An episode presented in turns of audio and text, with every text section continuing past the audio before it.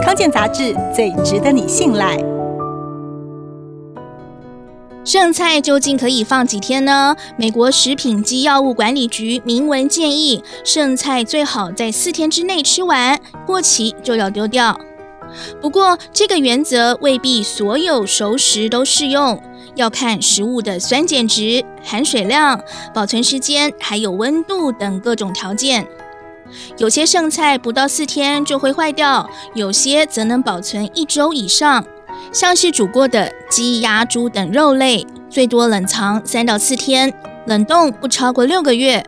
汤还有炖煮品也是最多冷藏三到四天，冷冻也不要超过三个月。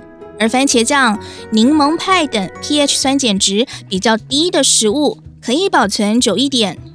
鱼肉蛋类属于低酸食物，容易滋生细菌，最好赶快吃掉。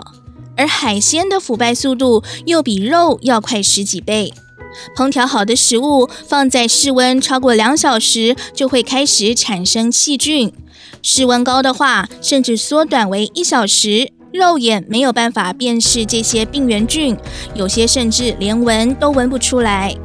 而厨房的海绵、抹布、刀具、砧板。食物容器还有冰箱，也常常因为清洁不当，成为细菌的温床。最好每隔一到两周就要换海绵、抹布等厨房用品，而且要彻底清理环境。煮东西之前，手也要洗干净。至于保存剩菜的方法，还是要放进干燥密封容器里，隔绝氧气。